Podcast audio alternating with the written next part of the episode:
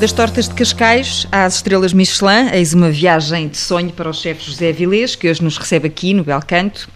O restaurante está fechado aos domingos e às segundas, portanto a sala hoje é toda nossa, um privilégio É aqui da TSF. Consegue estar aqui sentado e gozar de facto um dia de descanso?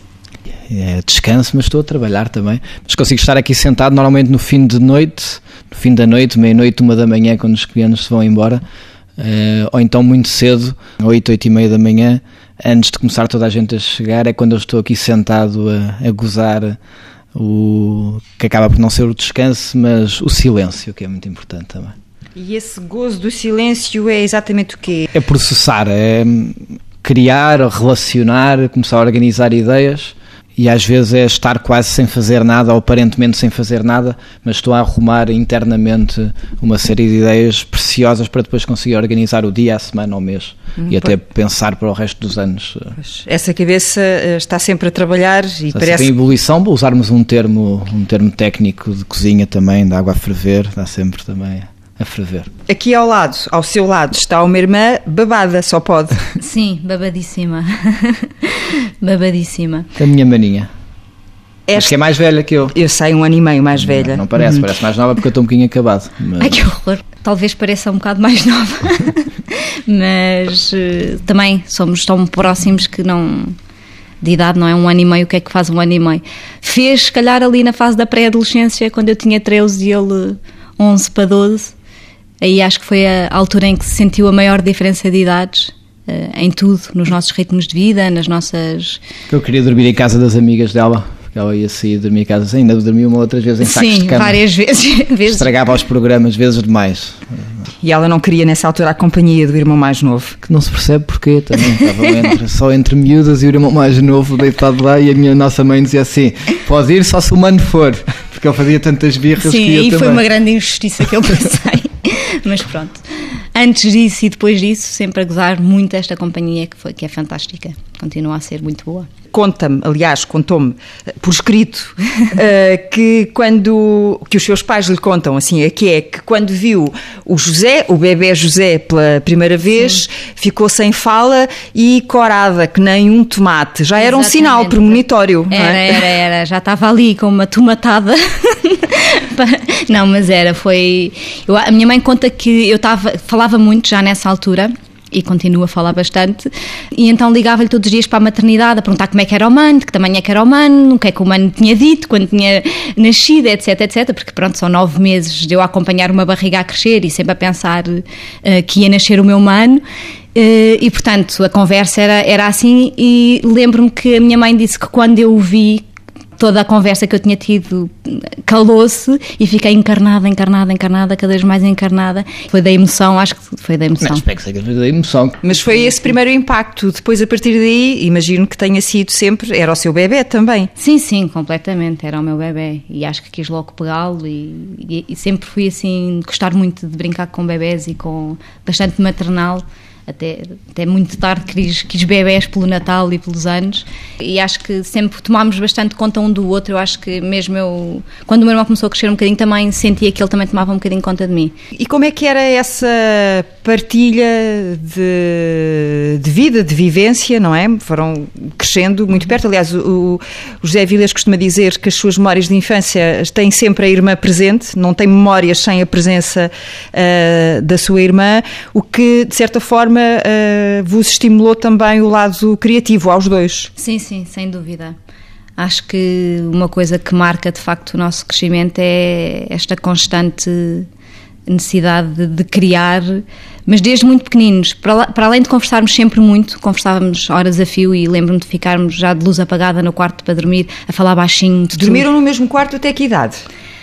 Até aos Não. seis. Até aos seis e depois Depois voltámos ao- mudámos de casa, depois- quando mudámos Sim. de casa, depois voltámos. Sim, mudámos de tempo. casa, tivemos pai, não sei, pai um ano a, a dormir em quartos separados, depois resolvemos juntar-nos outra vez para poder conversar mais um bocado. Eu acho que pai mais dois anos e depois voltámos Até aos outra vez. 25 depois. Não, não, acho que foi para aí dois anos, porque estávamos sempre a dizer, ah, posso só ficar um bocadinho no quarto humano, ou só um bocadinho no quarto da mana, e depois eh, acabámos por outra vez eh, juntar as camas no mesmo quarto e fizemos o outro quarto de brinquedos, e depois, pronto, depois eh, acho que voltámos cada um para o seu. Sim, sim. Foi para mais dois anos. Mas, mas sim, essas lembro... conversas tinham muito a ver com todas essas invenções que vocês faziam e para voltarmos novamente, para, enfim, para os ouvintes perceberem do que é que eu estava a falar quando comecei por falar das tortas de Cascais, não é? Uhum. Uh, que é um, é um primeiro ar de graça, digamos assim, não é? Sim, sim. É que... nós, nós antes ainda, isto nós vimos na Bicuda quando fazíamos as tortas, uh, inspirados na altura por outras tortas do mercado, mas que nós achámos que iam ser melhores. E eu de facto tinha as receitas na cabeça e hoje em dia já nem as sei fazer. Gostava de um dia as voltar a fazer. Se calhar eram péssimas, mas na altura nós gostávamos imenso. E a família e os amigos, os vizinhos compravam e gostavam. Faziam gostavam sucesso, 420 sim. escudos, porque eram mais 20 escudos do que as, as Portanto, outras tortas. Vendiam torta a torta, não era a fatia, era, era torta. torta. torta era. Hum. Era, tinham que adquirir o, o, a totalidade do pacote. Eh, mas antes, até na areia, ainda que era uma casa onde nós vivíamos antes, ou em Cascais também, fazíamos flores, os raminhos de flores que vendíamos aos vizinhos, e eu aí tinha cinco.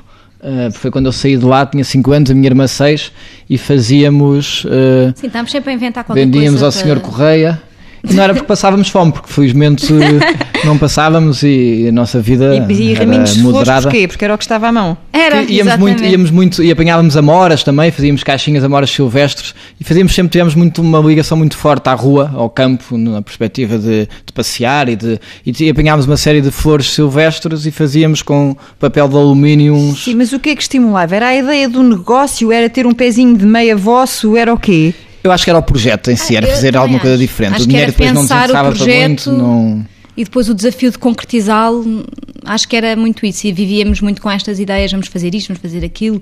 E, e ao mesmo tempo, depois eu ganhar ali 20 escudos, eu convertia em 20 escudos, eram 20 limõezinhos, que eram os repousados em forma de limão que havia lá na Dona Chica, que era um, um café ao nosso lado. Era o mais barato que eu conhecia era um escudo na altura, que era este limãozinho. Eu não conhecia nada a menos de um escudo. E 20 escudos que eu ganhava de um ramo de flores, eu pensava na minha cabeça: posso comprar 20 limõezinhos. Não dá para nada, ficava só para os dentes podres.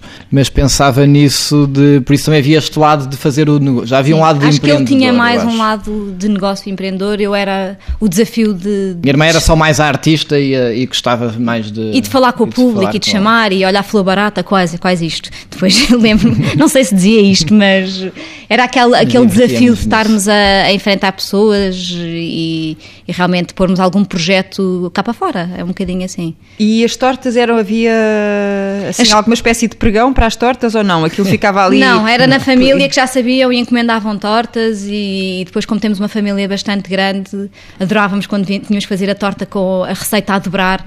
Para satisfazer todos os pedidos. todos os pedidos. Sim, principalmente a família, era o meu tio Francisco e a minha tia Isabel que tinham quatro filhos, são todos enormes e, e comem imenso e portanto nós achávamos que que a encomenda da tia Isabel era sempre a melhor, porque era com a, com a receita a dobrar. Mas lembro-me que o meu irmão quase nem chegava bem ao balcão e às coisas que tínhamos que, que ir buscar. E ele era o entusiasta, dizia enrola assim, faz assim, tinha muito mais jeito do que eu, não é? E, portanto, a Teresa executava. A minha fazia na batedeira porque eu não chegava à batedeira. Fazia as coisas um bocadinho mais na perigosas. Na mesa da cozinha eu enrolava, lembro-me tão bem de estender aqueles panos com o açúcar polvilhado. Os panos brancos. Os panos brancos para depois pôr a torta por cima.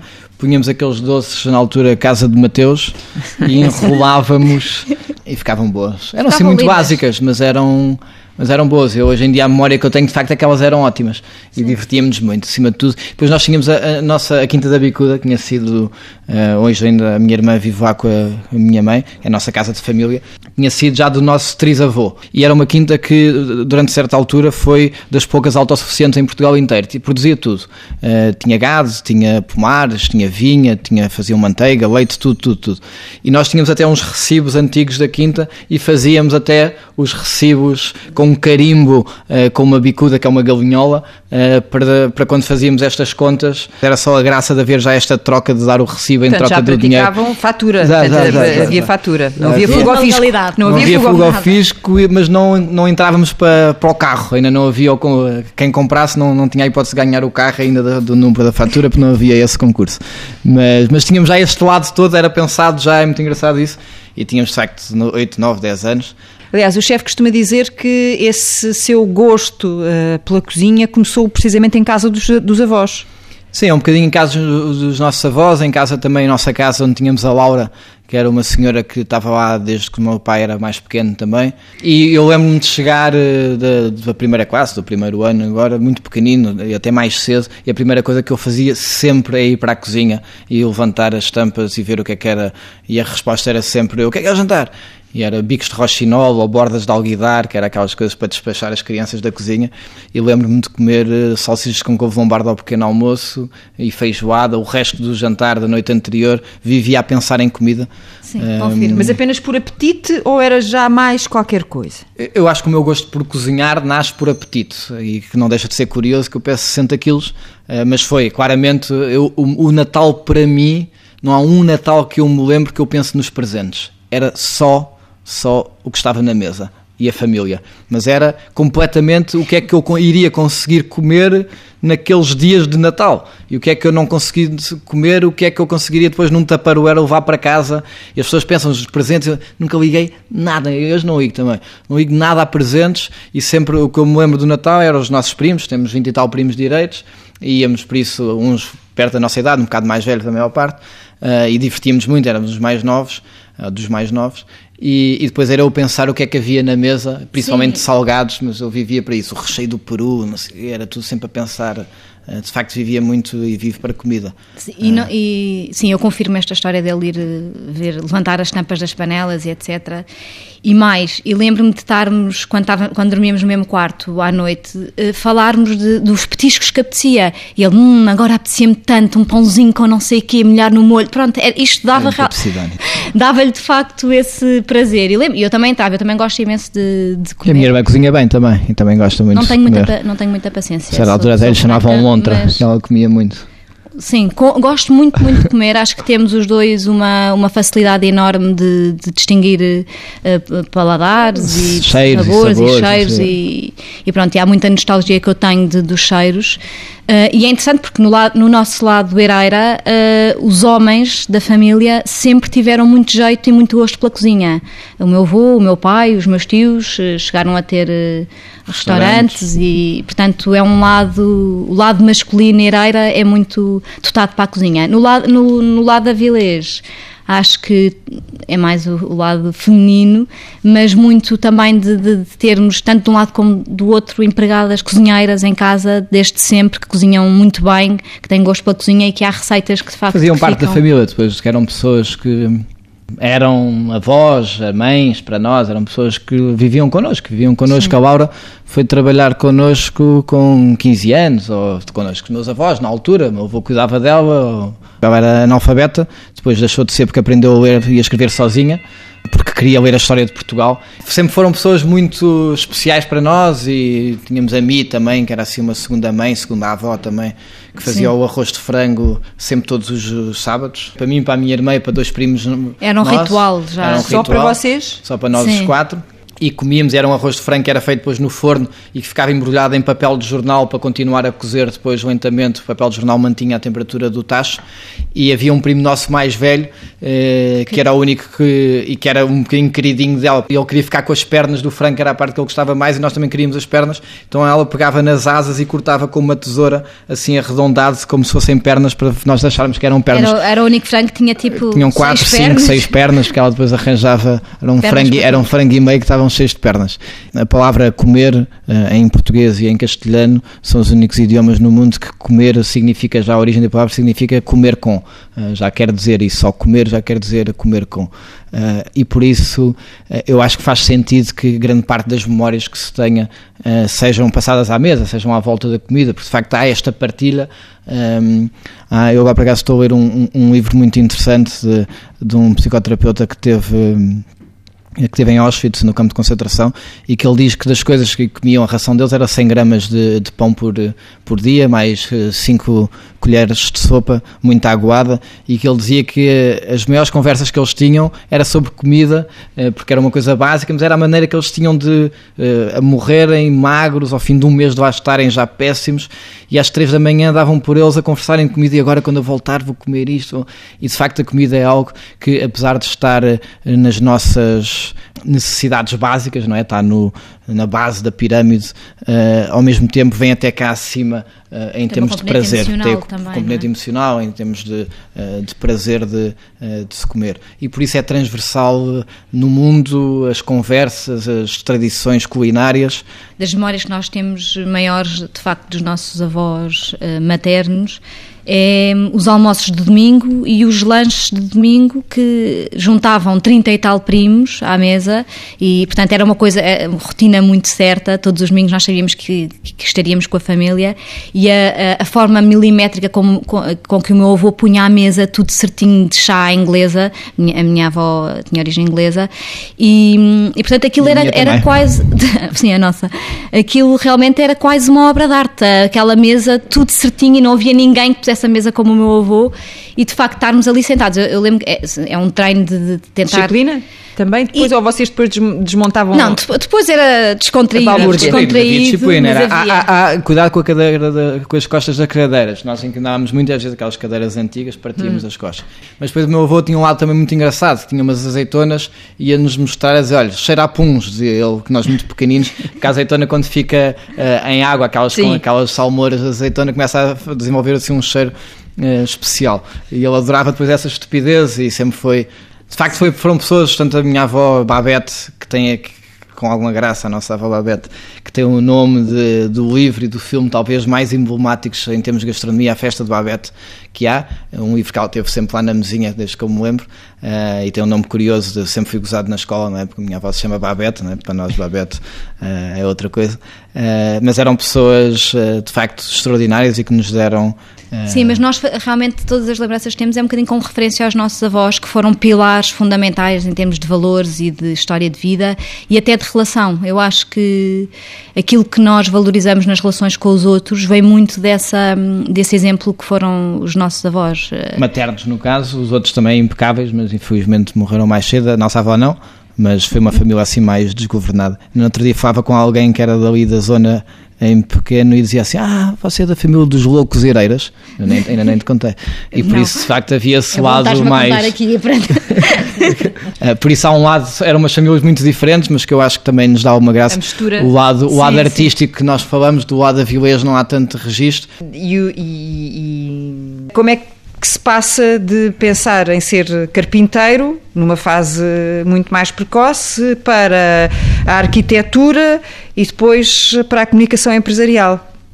E depois para a cozinha, essa parte é, já lá chegaremos, já à cozinha. Olha, Enquanto ainda estamos na sala. na sala. Não sei muito bem. Eu acho que é daquelas coisas que eu não consigo dizer. Eh, tive anos a pensar em fazer isto e depois ganhei coragem. Não, não, não aconteceu nada disso.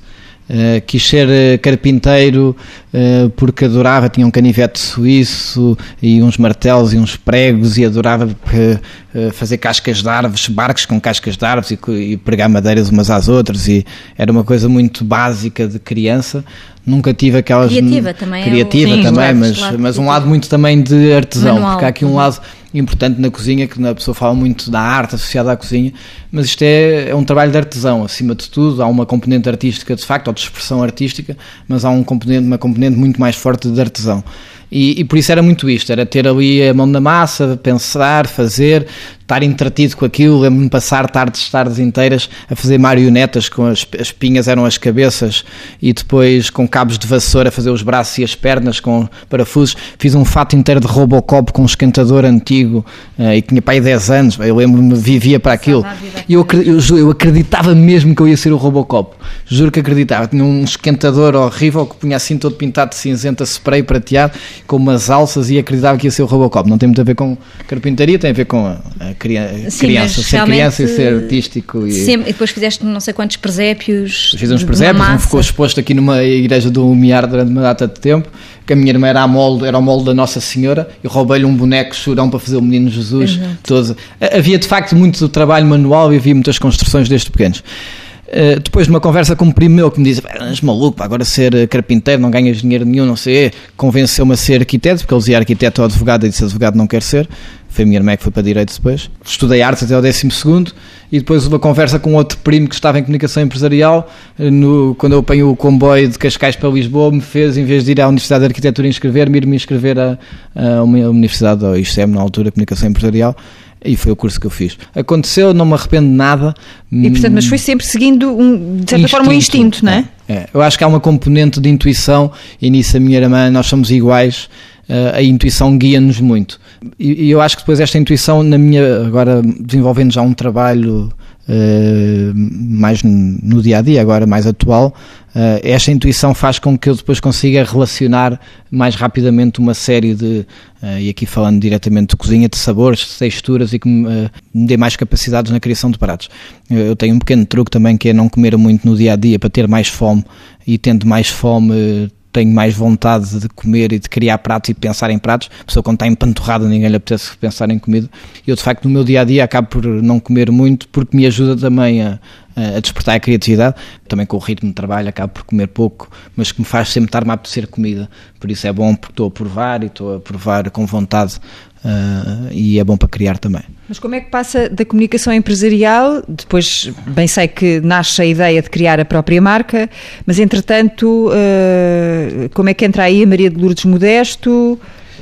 Em termos práticos, quer dizer, há uma história, mas depois em termos uh, internos é tudo muito natural também, sem grandes dramas de agora o que é que eu vou fazer à minha vida e tenho que. Não. Uh, Lembro-me ainda na universidade, a Domingas, que era uh, que estava a tomar conta da cantina, lá do barzinho da universidade, eu ia uh, atrás do balcão ajudar a fazer quiche e ela achava muita graça, chamava o meu Zezinho, o meu Zezinho. Ah, pois, e eu estava lá. Se Domingas também acha muita graça. e, também eu.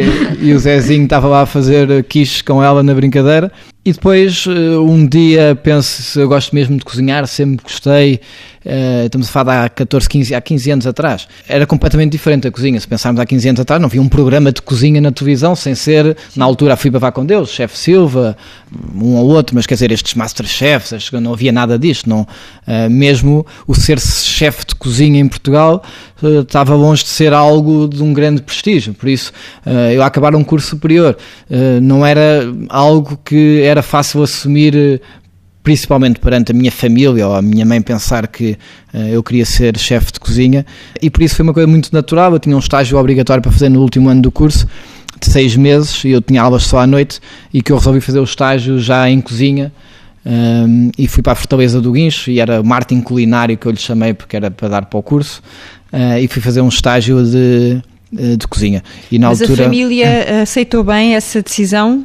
Não, mas a família na altura era a minha mãe, a minha mãe não aceitou muito bem, mas também nunca foi muito castradora, no sentido de dizer, não concordava, mas eu também fazia ouvidos mocos e segui. Uh, não concordava, porque era uma estupidez. O compromisso que eu fiz uh, perante mim próprio e a minha mãe era acabar o curso, uh, porque tinha começado e eu na minha vida acho que é importante todas, é importante fechar os ciclos, porque uh, senão eu tenho às vezes um, um sonho pesadelo que é que vou chumbei ou vou chumbar num teste português. É alguma coisa na minha vida que eu deixei de fazer, que não acabei algum dos ciclos, uh, por isso acho que é importante encerrar. Uh, e por isso fiz o curso, fiz um trabalho final de curso que era a tese de licenciatura sobre a gastronomia portuguesa, um trabalho de imagem e identidade onde a Maria de Modesto é a minha patrona. Eh, com o professor Rui Vinhas da Silva como orientador.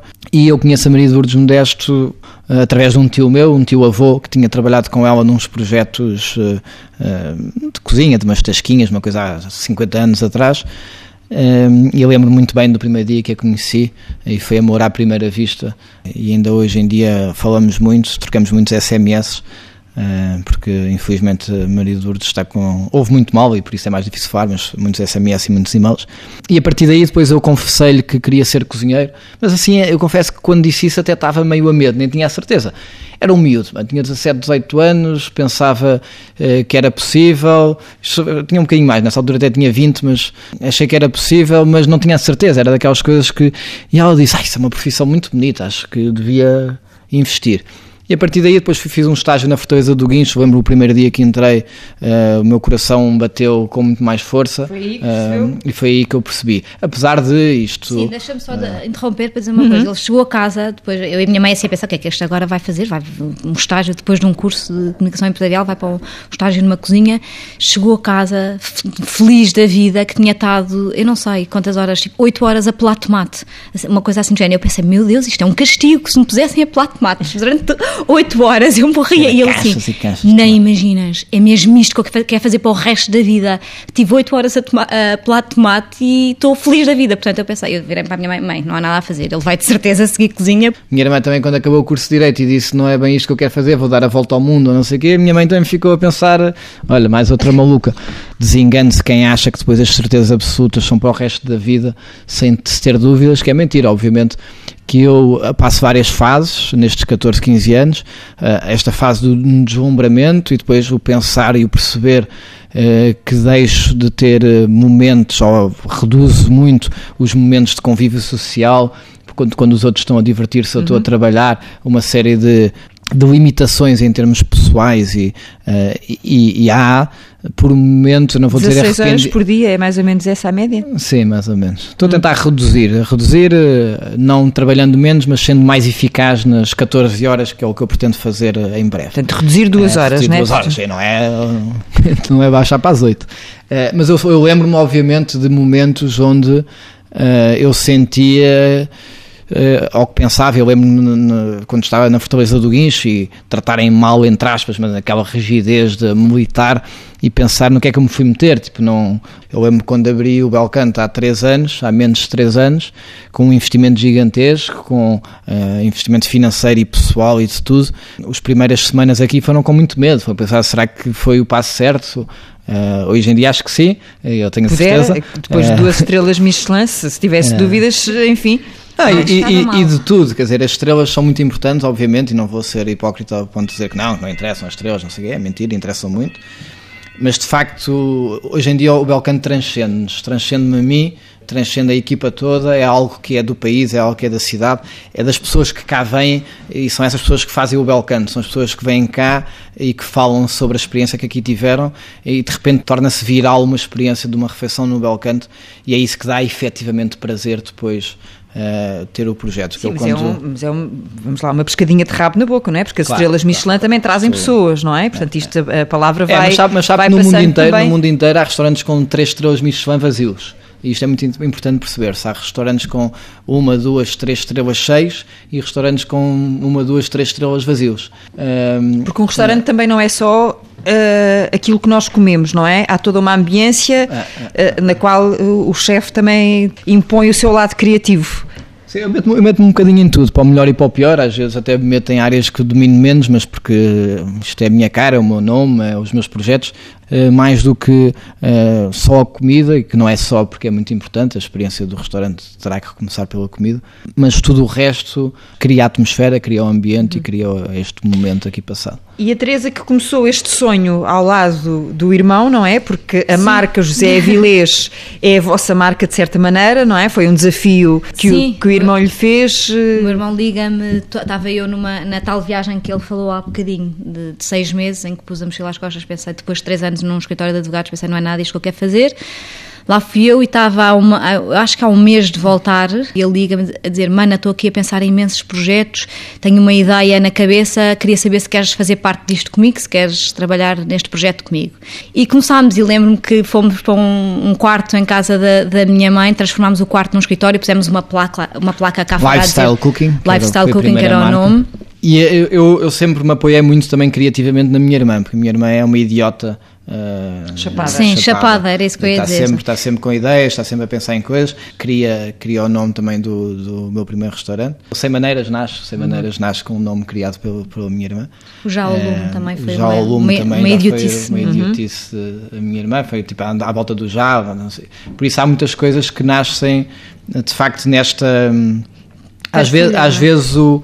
ah, isto, por isso é que se fazem os brainstormings, é muito. A pessoa quando projeta uma ideia para o outro lado, ah, a a cara com que a outra pessoa reage diz-nos muito e muitas vezes ah, este lado e o outro sozinho, a pessoa não consegue fazer tudo, mas quando está depois em alguém que tenha química ah, de idiotices, ah, consegue e desenvolve muito isso. E até porque eu acho que há aqui um, umas, umas, se calhar, ideias que passam, que às vezes são difíceis de transmitir, mas porque nos conhecemos muito bem, porque partilhamos memórias, partilhamos vivências e crescemos juntos, muitas vezes ele está a tentar transmitir uma ideia, eu sei exatamente o que é que ele quer dizer, reformulo e sai isto. E, portanto, aquilo que lhe devolvo é exatamente aquilo que se calhar ele estava a pensar sem conseguir. Era a imagem que ele tinha na cabeça. Exatamente, eu acho que há essa, essa química. Tem coisas fáceis, mais fáceis, de facto, quando há esta comunicação uh, que se partilha. Uh, às vezes eram ideias só para termos ideias e de inventar e teatrinhos e coisas que fazíamos. Tivemos uma criação de cães, não sei tivemos se. uma criação de cães. Aí foi mesmo. Uma nosso... dita primeira raça, não é? Mas não, fizemos um, a primeira ninhada dessa raça que nunca Portugal. tinha sido conseguida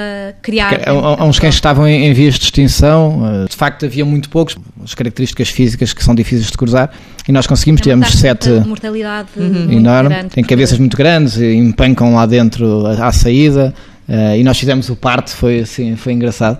Ah, foi, Sim, fizemos... São outras vidas, foram outras vidas, é meio impressionante porque às vezes lembro-me disso. Eu levantava-me todos os dias a um quarto para as seis da manhã, sim, era eu que lavava os canis. Não, não, uh... era repartido, porque entretanto nós tinha, era, era, eu e o meu irmão e o meu, hoje meu marido, na altura o meu namorado e o irmão dele, era uma sociedade a quatro, portanto tínhamos Mas o Rodrigo turnos. fazia menos, sim, o Rodrigo é o meu cunhado, que tinha uma dificuldade enorme de ir lavar os canis.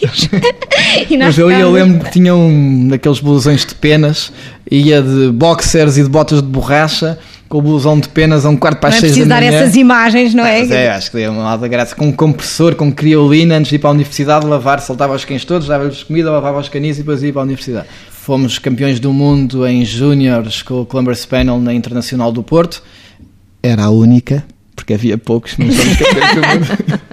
mas, mas foi, de facto, Sim, tivemos, divertimos muito, divertimos muito, criámos sempre muitas coisas, construímos muitas isto coisas. Isto mostra um assim. bocadinho que nunca tivemos medo de arriscar em, em, coisas novas, não é? Completamente miúdos. E quando eu penso hoje em dia nisso, penso que foi outra vida, completamente. Digamos que são, são, são memórias dos primeiros 20 anos, aquelas que temos estado aqui a, a, a reviver, até chegar a, eh, a estas duas estrelas eh, Michelin. Queria perceber é se a Teresa sente essas estrelas um bocadinho como suas também. Não, acho que não. Acho que o que sinto como minhas só porque é o meu mano.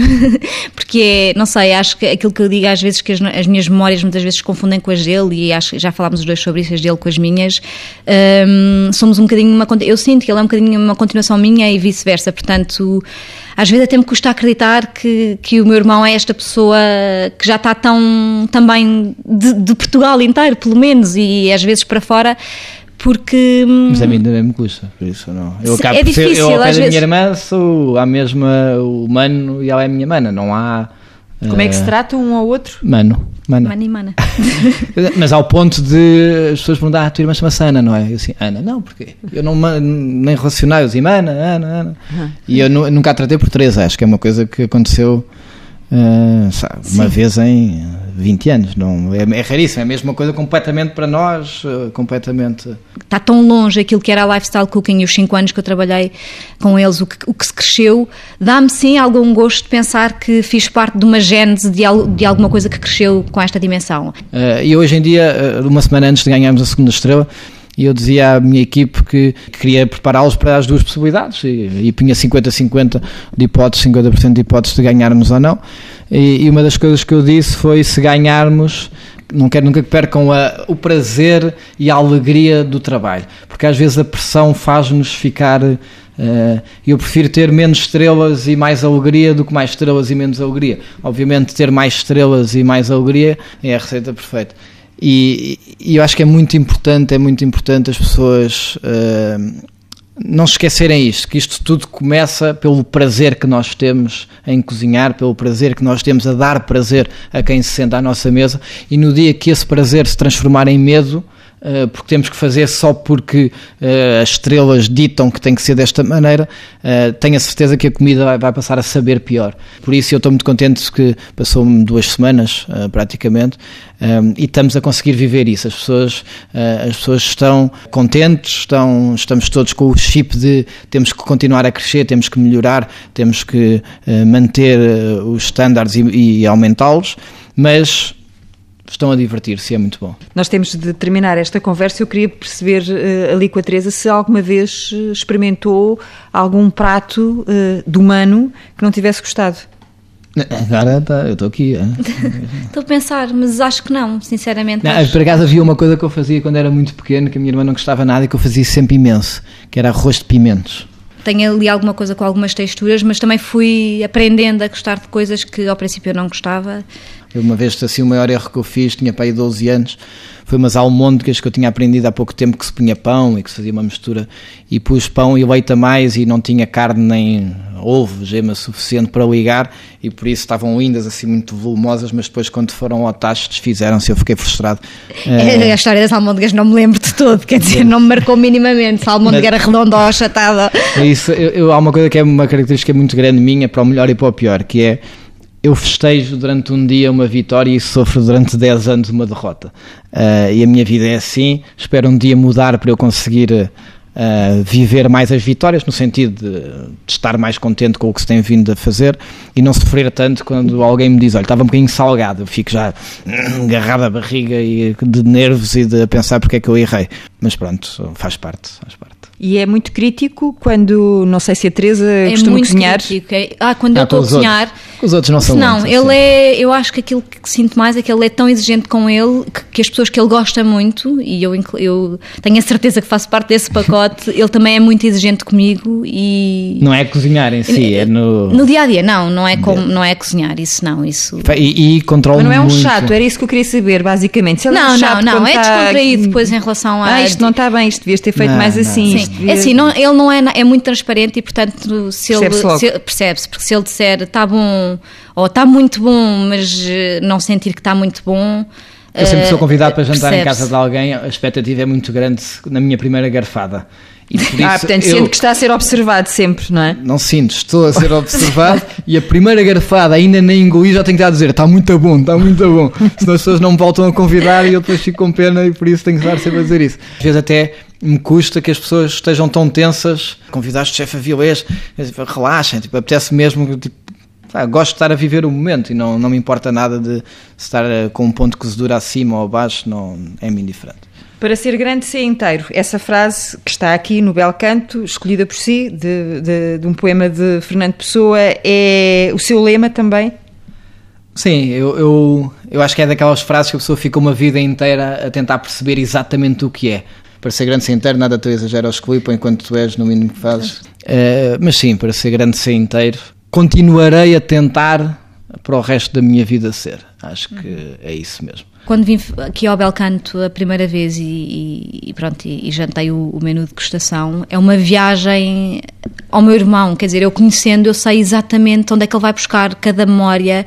Até me fez confusão, sinceramente, cada prato, eu, eu- parecia que era uma parte dele, uma, uma história, uma, sei lá, uma, uma, uma memória que nós partilhámos e, portanto, certa as forma, uma parte garfadas... de si também. Sim, também. Uh, pintada coisa com as de cores dele, é, há é coisas muito giras, muito giras, porque é, é quase autobiográfico. Nós tínhamos uma coisa, trabalho e isto não é, também. não é fácil de dizer, porque é daquelas coisas que as pessoas ficam pensando, sim, está bem, sim, são mágicos. Eh, Nós, eu dizia assim, ah, tenho uma coisa para te contar, e a minha irmã dizia-me o que era a coisa para me contar. Tínhamos transmissão de pensamentos ao longo da nossa infância e adolescência, muitas vezes.